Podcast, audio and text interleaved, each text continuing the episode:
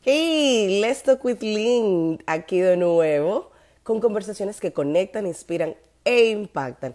Y hoy, en esta temporada, estamos en Embrace Diversity. Abraza la diversidad. Yo soy Lynette García y para mí es un placer conectar con ustedes porque ustedes son parte de mí y como tal, todos aprendemos juntos. Hoy estaremos hablando con Kaylee Lufo Mayor, que es trabajadora social y activista feminista. Así que desde ya se conecta y pues vamos a comenzar a toda su tribu porque este tema va a ser genial. Gracias por decir que sí. ¿Cómo estás? Gracias a ti por la invitación.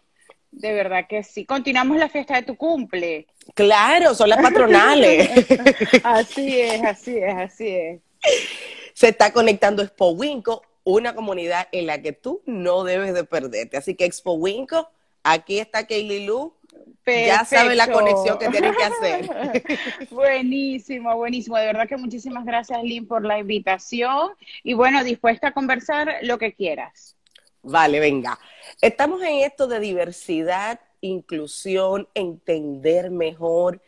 Y es mi mes, es decir, sorry, pero yo decidí que, que sí, que vamos a tratar de ser mucho más empáticos, mucho más um, diversos, porque somos diversos y somos auténticos, que si bien compartimos lo que es la raza humana, que nos hace igual a todos, pero la chulería es que somos diferentes y eso es lo mejor del punto. Ahora, cuéntame quién es Kaylee Lu. Bueno, eh, yo soy abogada, eh, vivo en Venezuela, soy venezolana, vivo en una ciudad que se llama Maracaibo. Eh, trabajo aquí con una organización feminista que se llama Proyecto Mujeres. Esa es una fundación que está desde el año 2015, fue fundada en nuestra ciudad por un grupo de jóvenes. Y a partir del año 2018 comenzamos a hacer trabajos en comunidades vulnerables. El trabajo que hacemos directamente es tratar de ir a los colegios de estas comunidades y tratarles de hablar a los muchachos de bachillerato, de middle school, de high school, acerca de lo que es la higiene menstrual para las niñas y para los niños, lo que son las nuevas masculinidades, ¿no? Buscamos trabajar con grupos separados, obviamente porque comenzamos a descubrir que las niñas no tenían con quién conversar. Sabes que aquí en Venezuela estamos viviendo una emergencia humanitaria súper complicada, donde no solamente tenemos el problema político, que es este, de conocimiento de todo el mundo, sino que también tenemos otros problemas colaterales, como los problemas alimenticios, como los problemas para acceso, acceso a los productos, tanto de higiene como cualquier otro producto que necesiten, ¿no?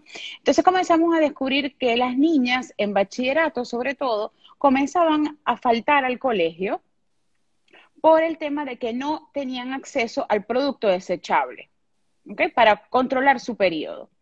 Nos comenzamos a dar cuenta de eso, este, una de las muchachas de la fundación tiene muchos contactos con un colegio y le comenzaron a comentar esto y esto despertó una, una curiosidad entre nosotros, ¿no? Y comenzamos a investigar y comenzamos a idear un programa que se llama Niñas Visibles. Dentro de este programa lo que buscamos es realizarles una serie de talleres a las niñas para que las niñas comiencen a conocer su cuerpo, porque nosotros partimos primero partimos de la educación. En la medida que las niñas estén educadas, conozcan su cuerpo, conozcan cómo manejar su cuerpo y sus emociones, van a ser mujeres al futuro mucho más seguras de sí mismas, ¿no? Totalmente, totalmente. Yo digo que conocimiento, información es poder. Y dependiendo de, de lo que tengas de información, pues así vas a utilizarla y te va a salvar o te va a dañar. Correctamente. Entonces, nos comenzamos a dar cuenta por todo este tema migratorio que las niñas estaban muy solas. Lamentablemente, muchas mamás y muchos papás tuvieron que irse de Venezuela por el tema económico y para buscar mejores mejoras en otras fronteras. Muchos, lamentablemente, tuvieron que dejar a sus hijos acá. Estos hijos comenzaron a quedarse con abuelos, comenzaron a quedarse a cargo de tías o de primas, incluso hasta de hermanas mayores donde había en muchas ocasiones una brecha generacional que no le permitía a las niñas conversar acerca de sus emociones y de las cosas que les ocurrían, sobre todo cuando se estaban desarrollando, ¿no? Esas conversaciones con mamá, que bueno, en mi época no fueron muchas, porque realmente lo que es la menstruación y lo que es el desarrollo es un tabú, ¿ok? Uno no, uno lamentablemente a uno lo crían con el hecho de no decir que estás menstruando, que la menstruación es algo sucio, que uno estaba en el colegio y llevaba el pad o, la, o el tampón o la toalla sanitaria escondidas como si tuvieras una droga en el bolsillo. A, todo no pasó. y totalmente tapada para que nadie la vea y nadie se entere de que tú estás menstruando, ¿no? Aunado a eso, bueno, si estás en un colegio mixto, también pasan muchas situaciones donde los niños, no, es que estoy, ay, ella es sucia, este", y se burlan, ¿no? Y entonces, no, tú estás brava porque estás en, en tus días menstruando, porque eh, obviamente los adolescentes... Un famoso PMS que yo decía, pero no es conmigo que me lo están diciendo, porque yo soy de, ese de esa fórmula, yo soy todos los días, así que yo no tengo esa maravilla.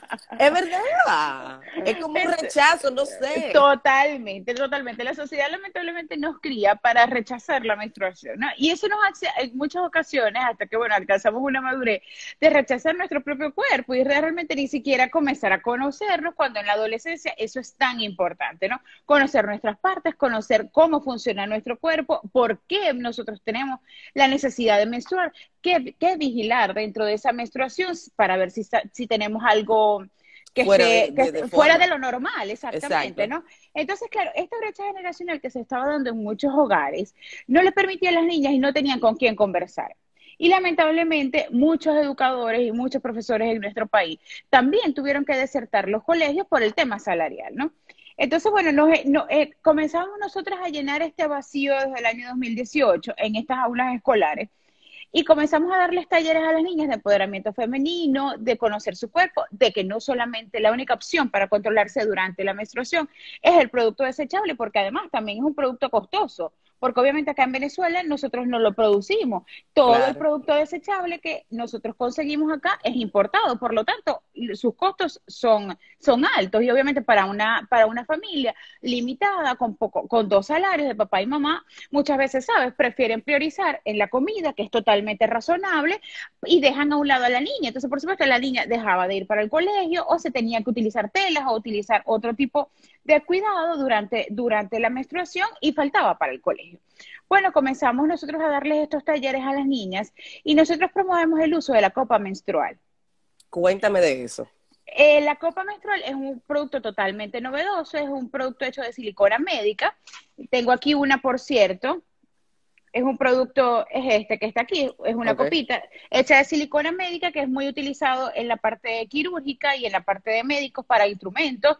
Incluso este, algunos médicos la utilizan en el tema de prótesis mamaria, o sea que es totalmente em, seguro para que las niñas tengan dentro de su cuerpo. Nosotros la utilizamos para hablarles a ellas también de cómo utilizarla, de cómo se van a enfrentar este, a esa transición entre el producto desechable y la copa.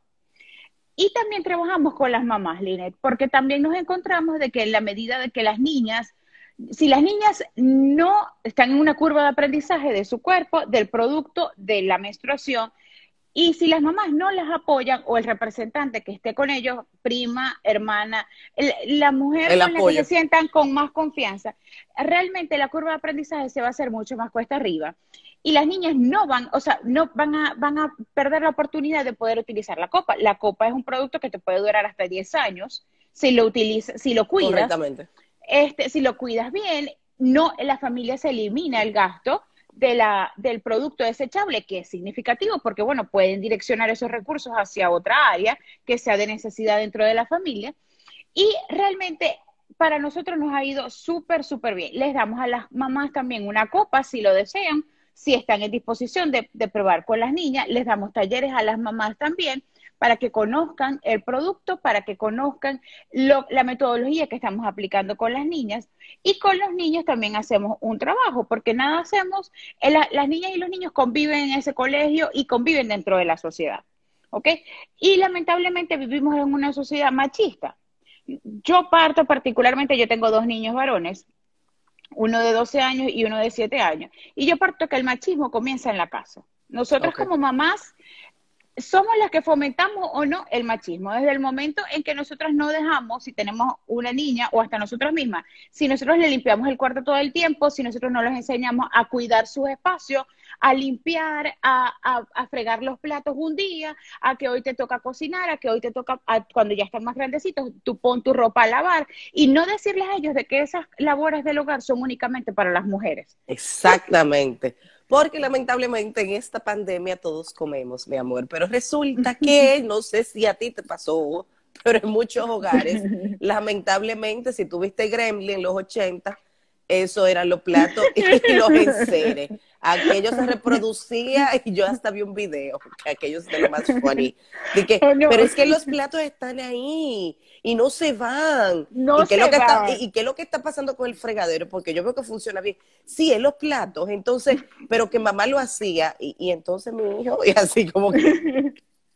Bueno, a mí me pasa con los míos comenzando la pandemia, ¿sabes? En este proceso de ajuste, entre el homeschooling y la cosa que obviamente, y el trabajo, y uno, bueno, ajá, estamos, esta es la situación que tenemos, vamos a ver cómo nos ajustamos. Y yo sentía que los vasos se multiplicaban, o sea, ellos querían tomar agua cada cinco minutos y eran un vaso distinto, ¿no? Y yo, ¿sabes qué? Como la semana, ¿sabes que esto se va a acabar? Es un vaso para cada uno y ustedes son responsables de su vaso. Porque de verdad, si no, era 15 vasos en una hora. Entonces uno nunca se desocupaba de la cocina, uno nunca se desocupaba de nada, pero eso es una de las, buenas cosas que nos ha traído esta cuarentena dentro de todo, Linet. Desde mi punto de vista, bueno, uno ya ellos tenían como que sus actividades del hogar, pero ahora ah, las han tenido que ejercer con más frecuencia, porque bueno, antes tenían sus actividades escolares fuera de la casa, tenían sus deportes, su cosa, no, ahora les toca más colaborar con el hogar, porque mamá sola no puede, mamá sola tiene que trabajar, mamá sola tiene que hacer la comida, los, ayuda a ustedes, entonces les toca colaborar también, ¿no? Y bueno, esa es una de las cosas que nosotros dentro de la fundación también trabajamos con los varones, para que entiendan por cuál proceso están pasando las niñas y que perdón, y que no es una cuestión de que ellas, ellas están pasando por un proceso hormonal también de descubrimiento de su cuerpo, cosas que ellos también están descubriendo su cuerpo, que comienzan ellos a tener esos cambios en la voz, que les comienzan a salir este vellos faciales y también trabajamos, tenemos médicos dentro, dentro del equipo, gracias a Dios, dentro de los voluntarios, y trabajamos con ellos también esos, esos cambios, porque nos dimos cuenta que ellos tampoco tienen a quién acudir. ¿Sabes? Sino que van con el vecino le van y le preguntan la duda, pero muy pocos tienen la posibilidad de sentarse con papá a discutir ese tipo de temas. Mira, ¿y qué me pasa? Mira, tengo estas sensaciones, mira, me está pasando esto, quiero probar esto, ¿qué es esto, no? Y obviamente con el acceso a Internet que hay ahorita, que mira, ponen en Google, en cualquier teléfono, ponen cualquier cosa y le sale millones de cosas, correctas o incorrectas, tenemos que tratar de buscar una vía para educar de buena manera. Me encanta, me fascina eso que están haciendo, y justamente te voy a conectar con alguien que en República Dominicana está haciendo eso también dentro de lo que es la educación sexual para niños y niñas, jóvenes y, adultos también, tanto como padres, como tutores, como maestros. Eh, ella se llama Elaine Félix y tiene una revista que se llama Respuestas Justamente, y es un programa, así como ustedes lo están haciendo en las escuelas en Maracaibo, ella lo está haciendo en República Dominicana. Así que esa conexión desde ahora va. Cuando ella ve el live, ella va a saber quién eres tú y tú vas a saber quién es ella. Porque entiendo que es muy importante que la sociedad encuentre un punto en el que todos podemos, digamos que, tener una misma acceso a la educación, pero a una educación sana, una educación eh, transparente y después de ahí tú decides. Correcto. Siempre, siempre, lamentablemente para la mujer, sobre todo nos comenzamos a dar cuenta, nosotros les hacemos a las niñas una encuesta prediagnóstico cuando las conocemos para saber qué carencias tiene el grupo, ¿no? O qué fortalezas y qué debilidades tiene este grupo en particular y qué es lo que vamos a trabajar o en qué, qué es lo que nos vamos a enfocar con ellos, ¿no? Y muchas nos dicen que en sus familias y en sus casas les dicen, no, mira, tú llegas hasta segundo, tercer año de bachillerato y después te tienes que quedar en la casa a cuidar a tus hermanitos, ¿no? Ni no hay una, una, una promoción hacia a, que ella se eduque, a las niñas, ¿ok? Porque a los varones, si no, tú gradúete y después te vas a trabajar, pero con las niñas siempre hay esa tendencia a que ellas son del hogar, a que ellas tienen que aprender a cocinar, tienen que a cuidar a sus hermanitos y quedarse en el hogar o buscarse un novio para que la saque del hogar y y formar una familia, ¿sabes? Y continuar en ese ciclo. Y no de mejora, y no de mejora. Entonces, estamos hablando, señores, con Kaylee Lu fue mayor, que es abogada y activista feminista y pertenece a la organización Proyectos Mujeres y CODES, de la cual vamos a estar hablando ahora. Pero primeramente, ¿cómo Kaylee Lu encontró la pasión de enseñar a pensar diferente en cuanto a género?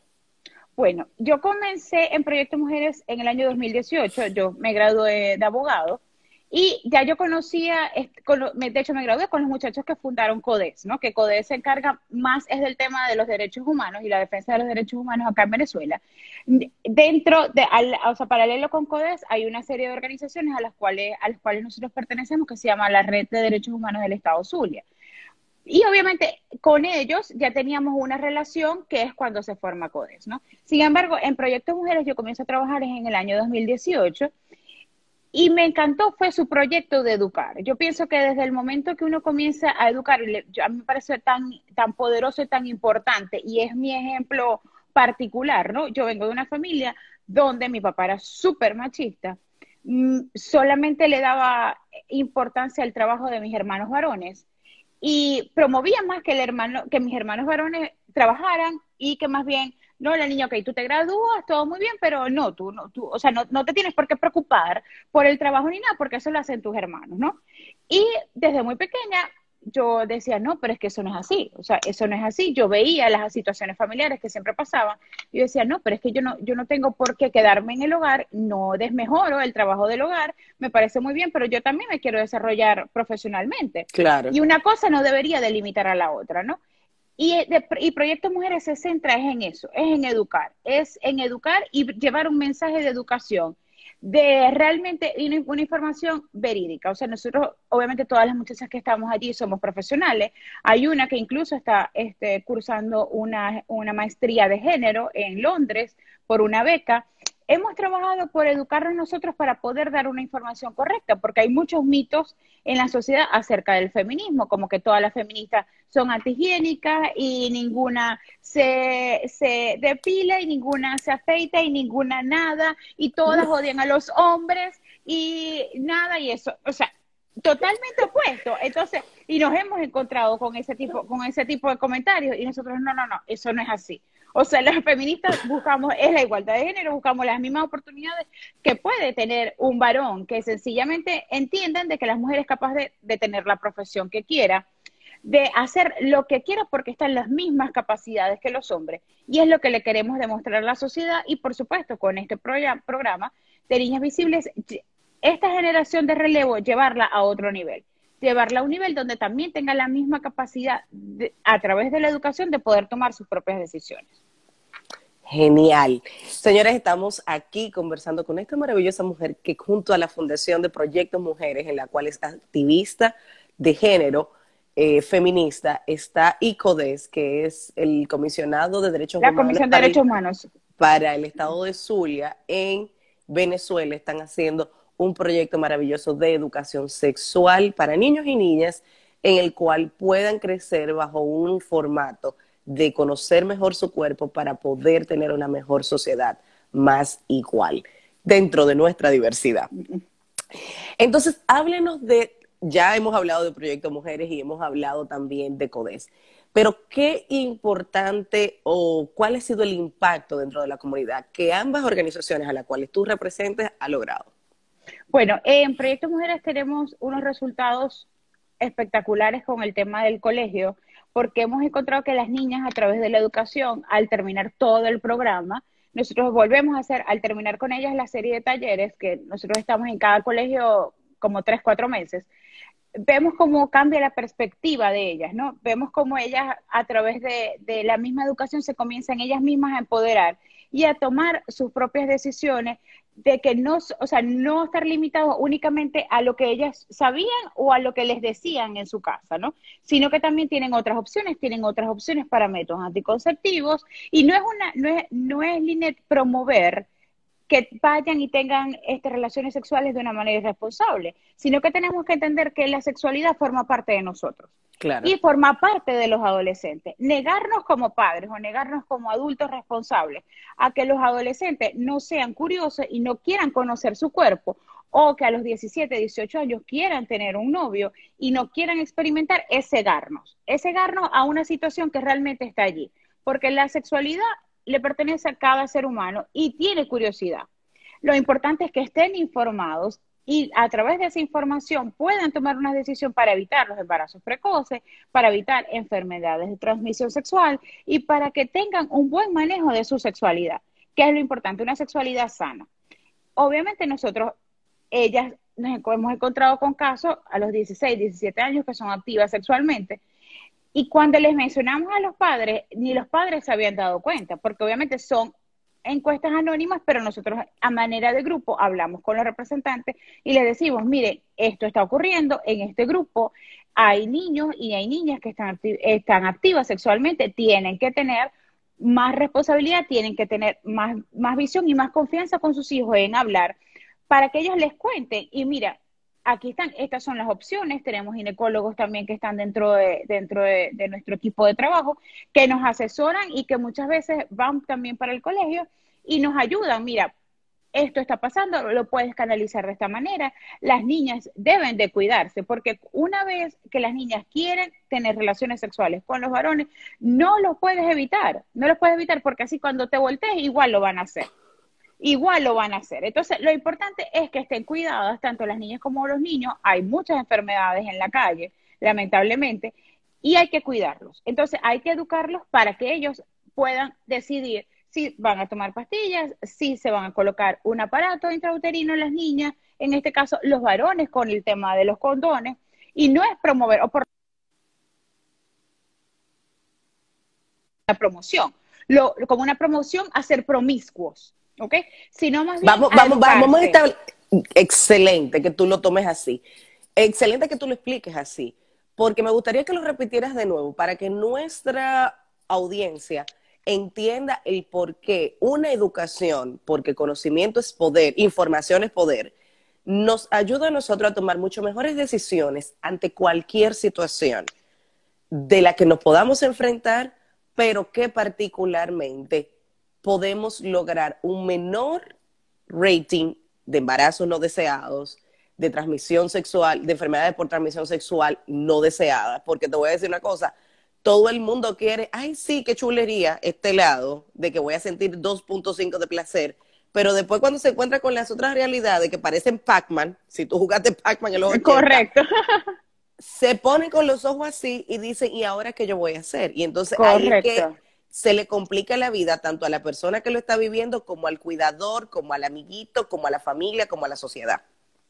Y esa, y esa es nuestra responsabilidad como cuidadores, ¿no? Al tener adolescentes en la casa, es importante conversar con ellos y que ellos sepan, porque muchas veces nosotros como padres nos cegamos o nos anulamos o no queremos darnos cuenta sencillamente que ya nuestros hijos crecieron y que nuestros hijos tienen curiosidades sexuales, porque como te decía al comienzo de la conversación, nosotros los seres humanos somos seres sexuales. Eso está intrínseco dentro de nuestro cuerpo. Es una necesidad. Y, todos los seres humanos pasamos por eso y pasamos por la curiosidad. Lo importante es saber las consecuencias de los actos. ¿ok? Y obviamente no en todas las casas. Yo me recuerdo que cuando yo, cuando yo fui adolescente, conmigo mi mamá no hablaba de esos temas porque esos temas son tabú. Incluso con mi hijo adolescente de 12 años, en conversaciones mi mamá o sea, ¿sabes? Me abre los ojos, o sea, como que, ¿cómo, ¿por qué tú le estás hablando así? Que, explícame, y, como que te están viendo y tú, mamá, ¿qué tú me quieres decir? y yo, mamá, o sea, en mi casa las cosas se hablan abiertamente y mi hijo sabe, mira, te puede pasar esto, o sea, si, si no te cuidas, puedes, puedes salir, o sea, tu novia puede salir embarazada, puedes tener una enfermedad de transmisión sexual si tú no te cuidas, porque la responsabilidad de, cuidarse a la hora de una relación sexual no solamente es de la mujer, porque eso es otro factor. Solamente, siempre recae en nosotras, no porque es que tú no te cuidaste, no porque es que tú no te tomaste la pastilla o porque no, porque tú no, porque tú contaste mal. No, la responsabilidad es de dos, porque desde el momento en que dos personas tienen con, consentimiento acceden a tener una relación sexual. El, problema es de los dos y la responsabilidad es de los dos. Y allí es cuando uno te, mira, tú igual, yo le digo a mi hijo, tú igual te tienes que poner un condón igualito si la muchacha se esté cuidando, porque la responsabilidad es de dos, no solamente es de ella. Y tú no la puedes culpar a ella en el caso de que algo pase porque es, de, es responsabilidad de los dos. Tú siempre tienes que estar preparado. Y eso es muy importante conversarlo, porque además eso es una presión adicional que nosotras como mujeres nos ponemos y como una barrera que nosotros nos ponemos de que no es que es nuestra responsabilidad, ¿sabes? Y entonces se van, se van uniendo todas esas, esas montañitas y esos bultos, como yo los llamo, que tú te vienes, vienes a dar cuenta y miras hacia atrás y en la espalda la tienes llenas de morrales. Llenas de morrales que no son tuyos que muchas veces no son tuyos, sino que son cargas porque no, porque la sociedad me dice que yo soy la responsable, que yo soy la cuidadora, que yo soy la única que lo puedo hacer. No, tanto el papá como la mamá son responsables y tanto el hombre como la mujer tienen posibilidad de cuidarse, de tener los mismos. Mira, ahorita hay diversidad de condones. Antes decir, no, porque es que la sensación no es la misma. Ahorita hay cualquier cantidad, o sea, cualquier cantidad. Ahora tenemos diversidad por un, por un tubo. Es decir, no hay inconvenientes, ahora hay diversidad, colores, sabores, texturas y hasta sensaciones. Así es, entonces eso ya no es una limitante, ¿no?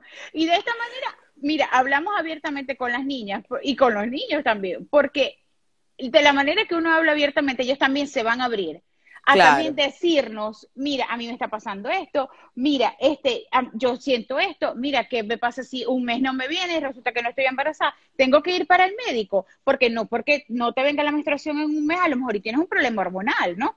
Y obviamente también es importante que las niñas vayan a su chequeo y que tengan la confianza con mamá, con la persona que les esté cuidando para llevarlas para el doctor. Porque eso es súper importante. Entonces, entiendo que lo que está diciendo Dice Marta Rivera, la herencia afectiva de la familia y el inconsciente colectivo marca nuestro actuar para todo lo demás, la comunicación efectiva y afectiva.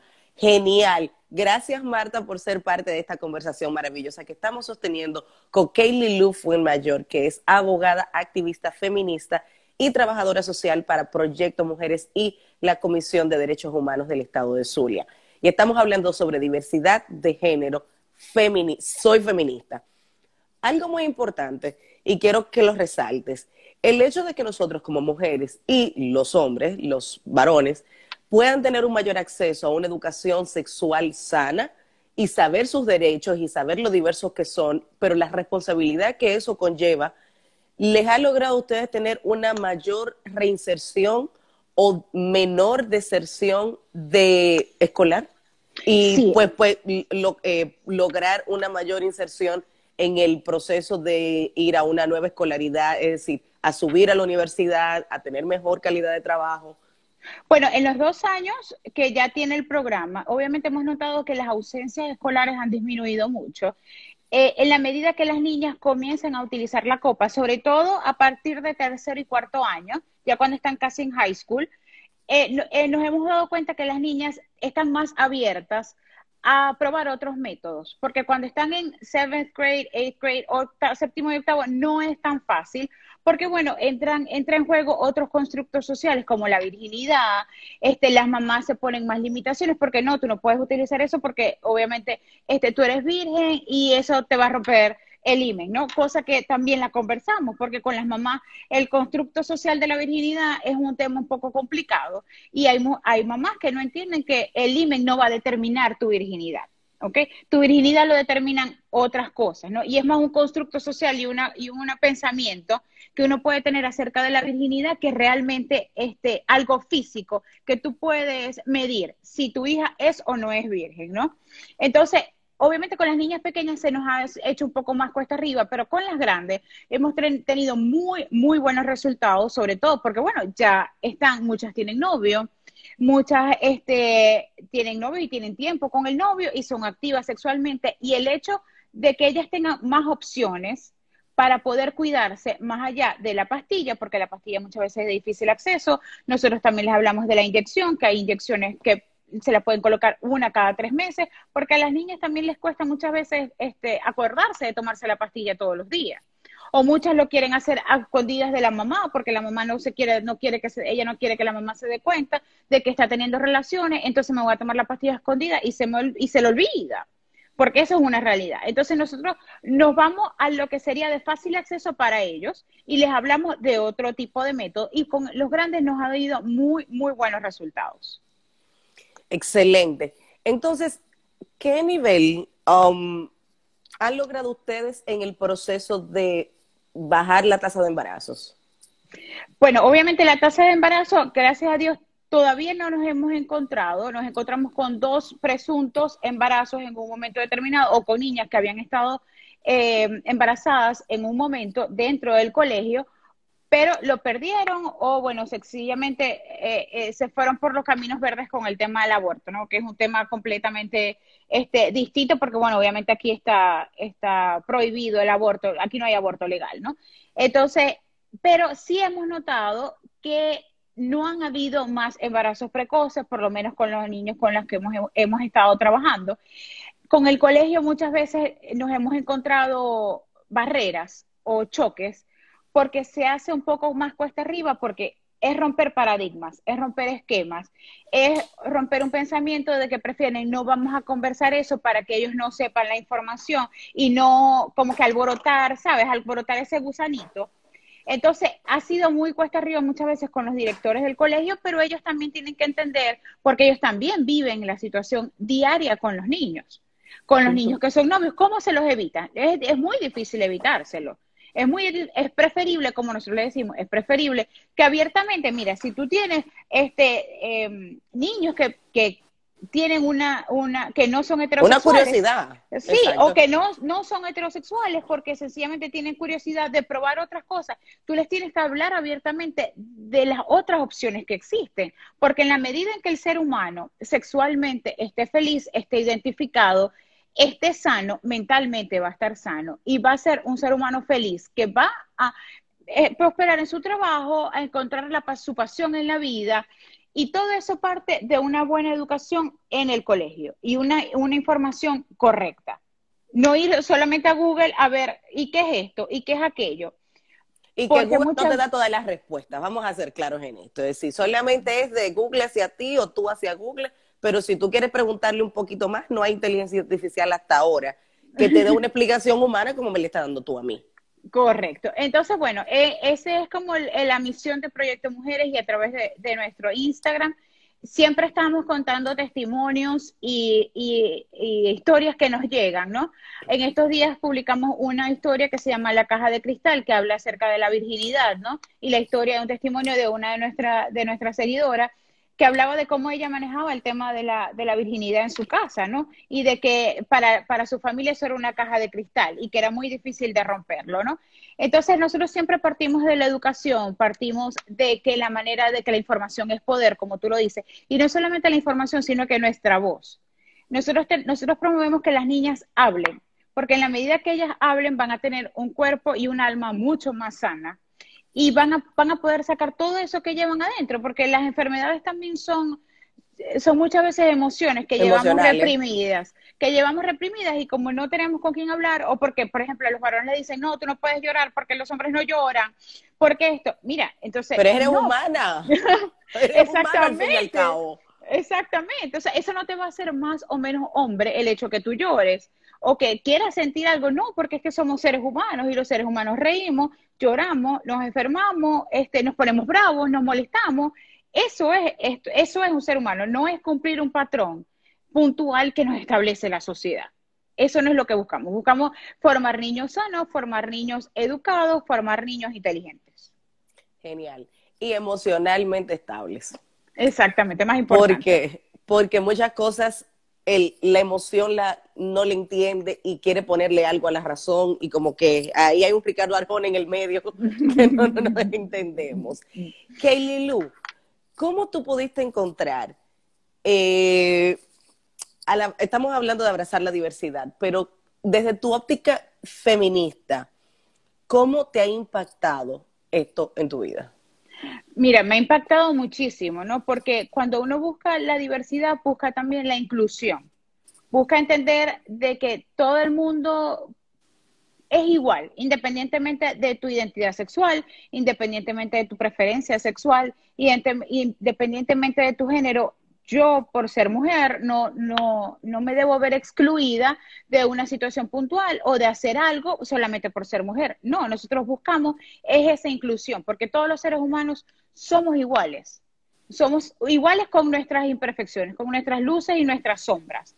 Y lo que buscamos es ser, eh, es ser parte de un colectivo, es ser parte de, de la sociedad y que seamos tratados todos por igual, independientemente sin ningún tipo de juzgamiento. ¿Por qué tú me vas a juzgar a mí porque a mí yo tengo otra preferencia sexual, por ejemplo? ¿O por qué tú me vas a juzgar a mí porque a mí me gusta hacer tal cosa? No, más bien abracemos esa diversidad. Más bien abracemos esas diferencias y aprendamos de esas diferencias. Yo en este camino he aprendido muchísimo muchísimo de otras organizaciones con las cuales también trabajamos que defienden, por ejemplo, los derechos de la comunidad LGBTI en Venezuela, que realmente ellos buscan también, por ejemplo, el matrimonio igualitario. A mí eso me parece hermoso, que la gente que, que tenga que tenga también capacidad, porque dos hombres no se pueden casar, por ejemplo, porque ellos no pueden ser felices. O sea, no le encuentro ningún tipo de lógica a por qué legalmente una pareja de dos hombres no pueda casarse. Eso me parece, me parece horrible porque así como yo soy heterosexual y yo me puedo casar con mi esposo y mi pareja y somos hombre y mujer, porque ellos no pueden tener esa misma sensación y esa misma seguridad legal.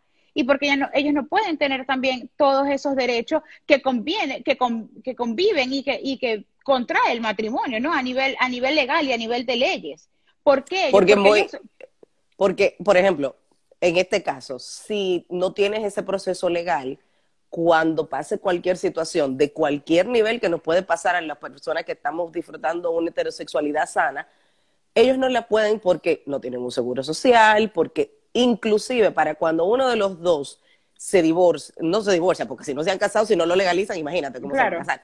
Pero si uno de los dos se muere, ¿dónde va a quedar todo ese patrimonio? Y un Tan simple como ese y un patrimonio que muchas veces han trabajado en conjunto. Exacto. ¿Me entiendes? Y les, y les pertenece a un patrimonio económico, un patrimonio este, emocional también. Entonces, ¿por qué no darles ese mismo, esos mismos derechos? Si ellos son seres humanos tan, tanto como nosotros, ¿no? Muchas veces nos tenemos que romper esos esquemas con los que venimos de, de, nuestra crianza y de generaciones, de generaciones atrás, porque eso no conlleva nada. Más bien, la, la tasa, las tasas de suicidio hace muchos años atrás en la comunidad LGBTI era altísima. Y, y totalmente razonables, porque obviamente eran personas que eh, tenían limitados sus derechos de, muchas de muchas maneras, cosa que no es se les Veía como un bullying, se les hacía un bullying y se les veía como un, un aparato raro. Y no por solamente el, por el no conocer ciertos datos que si bien me hacen igual como ser humano, pero yo pienso diferente y es parte de la diversidad. Y, y, de tu identidad sexual que se debe respetar, porque si tú eres, bueno, por ejemplo, si tú eres mujer y te gustan las mujeres, perfecto, eso también tiene que estar aceptado. Eso también, y tienes los mismos derechos, tú no dejas de ser menos ser humano por sencillamente Pensar diferente. De pensar distinto o tener una identidad sexual distinta a la de tu vecina, por ejemplo. Entonces, todo eso debe de respetarse. Y de verdad que con la comunidad LGBTI yo he aprendido muchísimo, además que tengo muchísimos amigos que pertenecen a esa comunidad, pero el trabajo que ellos hacen de verdad que es un trabajo loable y de verdad de mi digna admiración porque es, es una situación, yo la veo que ellos están muy por debajo de cómo nosotros hacemos la feminista porque tenemos mucho que hacer, pero ellos tienen mucho más que hacer. Repite el último parrafito porque llegó una llamada, tú ves. Este, que el, trabajo de la comunidad LGBTI es mucho más fuerte que el que nosotros las feministas hacemos, porque ellos están luchando por cosas que muchas veces como humanos ni siquiera se las respetan. De verdad que es un trabajo que para mí es, es totalmente admirable y del cual he aprendido muchísimo y son de mi digna admiración, de verdad. Y aquí lo que definitivamente dentro de esta diversidad maravillosa de seres humanos que somos, el respeto es lo que debe de primar. Entiendo que si yo no estoy de acuerdo contigo en un punto, no significa que debo de, de arrollarte, de, de, de irrespetarte, porque el respeto humano es algo que nos hace más humanos, primero, eh, en todas las vertientes, eh, y nos hace a nosotros hasta un poco, no más humanos, pero nos acerca más.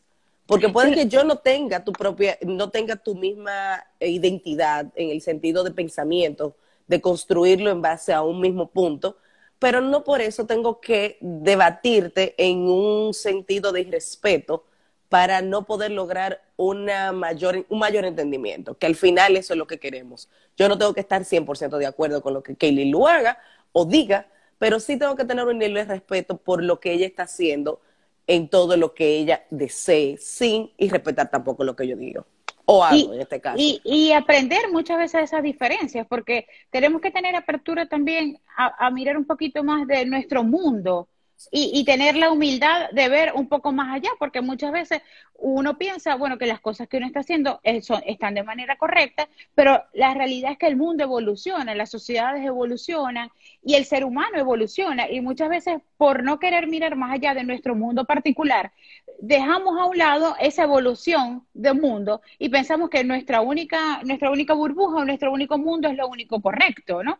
Y nuestros hijos y nuestras familias se están criando y están, están creciendo en un mundo que va a la velocidad de mil y realmente ellos van a estar expuestos a situaciones que muchas veces en nuestra burbuja no la van a ver. Y eh, tenemos que enseñarles es esa, es esa opción, esa, esa posibilidad de ver más allá, abrirles esa ventana y las puertas y todo realmente, ¿no? Para que ellos entiendan de que su casa no es lo único que hay, se van a encontrar con millones de situaciones en la calle y tienen que tener apertura para eso, porque tienen que aprender más bien de esas diferencias. Genial. Señores, hemos estado conversando una conversación genial que usted no se puede perder. Soy feminista, diversidad de género, y en la cual Kaylee Lu Mayor nos ha estado dando ciertos puntos que podemos aprender a cómo manejar una mejor conversación cuando hablamos de soy feminista o tengo una preferencia sexual por otra persona que no es de mi mismo género o cómo definitivamente en el área heterosexual podemos crear hijos e hijas o podemos a los primos, a los, a, a los chiquitos que vienen en la generación siguiente, pues ayudarlos a que sean mejores seres humanos y que puedan entender que somos todos diferentes, pero al mismo tiempo somos humanos y necesitamos respeto. Kaylee Lu, cuéntame y dime una idea o un mensaje final que le quieras dar a esta comunidad maravillosa sobre ese maravilloso trabajo que haces junto con Proyecto Mujeres y la Comisión de Derechos Humanos del Estado de Zulia. Bueno, que abracemos la diversidad, abracemos los cambios sociales, abracemos el feminismo para tener una sociedad igualitaria. Estamos en tiempos muy, muy cambiantes en que todo nos, retumbaron el mundo en tres minutos y tenemos que estar aperturados porque siento que a partir de este 2020 el mundo va a, va a, ser completamente distinto, un mundo más aperturado al Internet, un mundo más aperturado a, a cosas que no estábamos acostumbrados, a la reingeniería de muchas cosas y la diversidad está abrazada con eso. Abracemos nuestras diferencias, eh, apoyemos, respetemos y en esa medida tendremos una mejor sociedad. Mil gracias. No, mil gracias a ti, Linet, por la invitación. De verdad que me encantó estar aquí. Muchísimas gracias. Señores, hasta una próxima en donde estaremos conversando más sobre Abraza la Diversidad, Embrace Diversity. Esta conversación se quedará en IGTV, después pasará a podcast, porque nosotros debemos de abrazar eso que somos. Somos humanos. Pero gracias a Dios que nos hicieron diferentes, porque tú te imaginas uno color igual, aquello sería una paleta de colores muy monótona. Igualmente nos dieron un cerebro, utilicémoslo, utilicémoslo para bien porque es construir una sociedad mucho más justa, es construir una sociedad mucho más diversa, en la que todos somos diferentes y podemos aportarle cada uno de nosotros de donde estemos mucho mejor instrumento de paz, de concienciación y sobre todo de entendimiento, porque mientras más conocimiento tengo, mucho mejor tengo los ojos abiertos para poder ver que tú me estás hablando de feminismo y no es un feminismo malo. Digo feminismo malo porque tú mismo dijiste que la gente piensa o tiene una estructura mental de que el, feminismo es, repítelo. No, que el feminismo odiamos a los hombres, que el, feminismo es antihigiénico, que las mujeres son las que no se depilan, que no se afeitan y que esos son las feministas. No, no, no. Somos completamente distintos. Lo que buscamos es la igualdad de género. Así es. Así que hoy hemos aprendido muchísimo sobre Soy Feminista con Kaylee Lu, fue mayor, y diversidad de género. Nos vemos en una próxima, en otro evento y en otras conversaciones que conectan, inspiran e impactan aquí en Let's Talk with Lynn. Hasta la próxima. Un beso. Chao.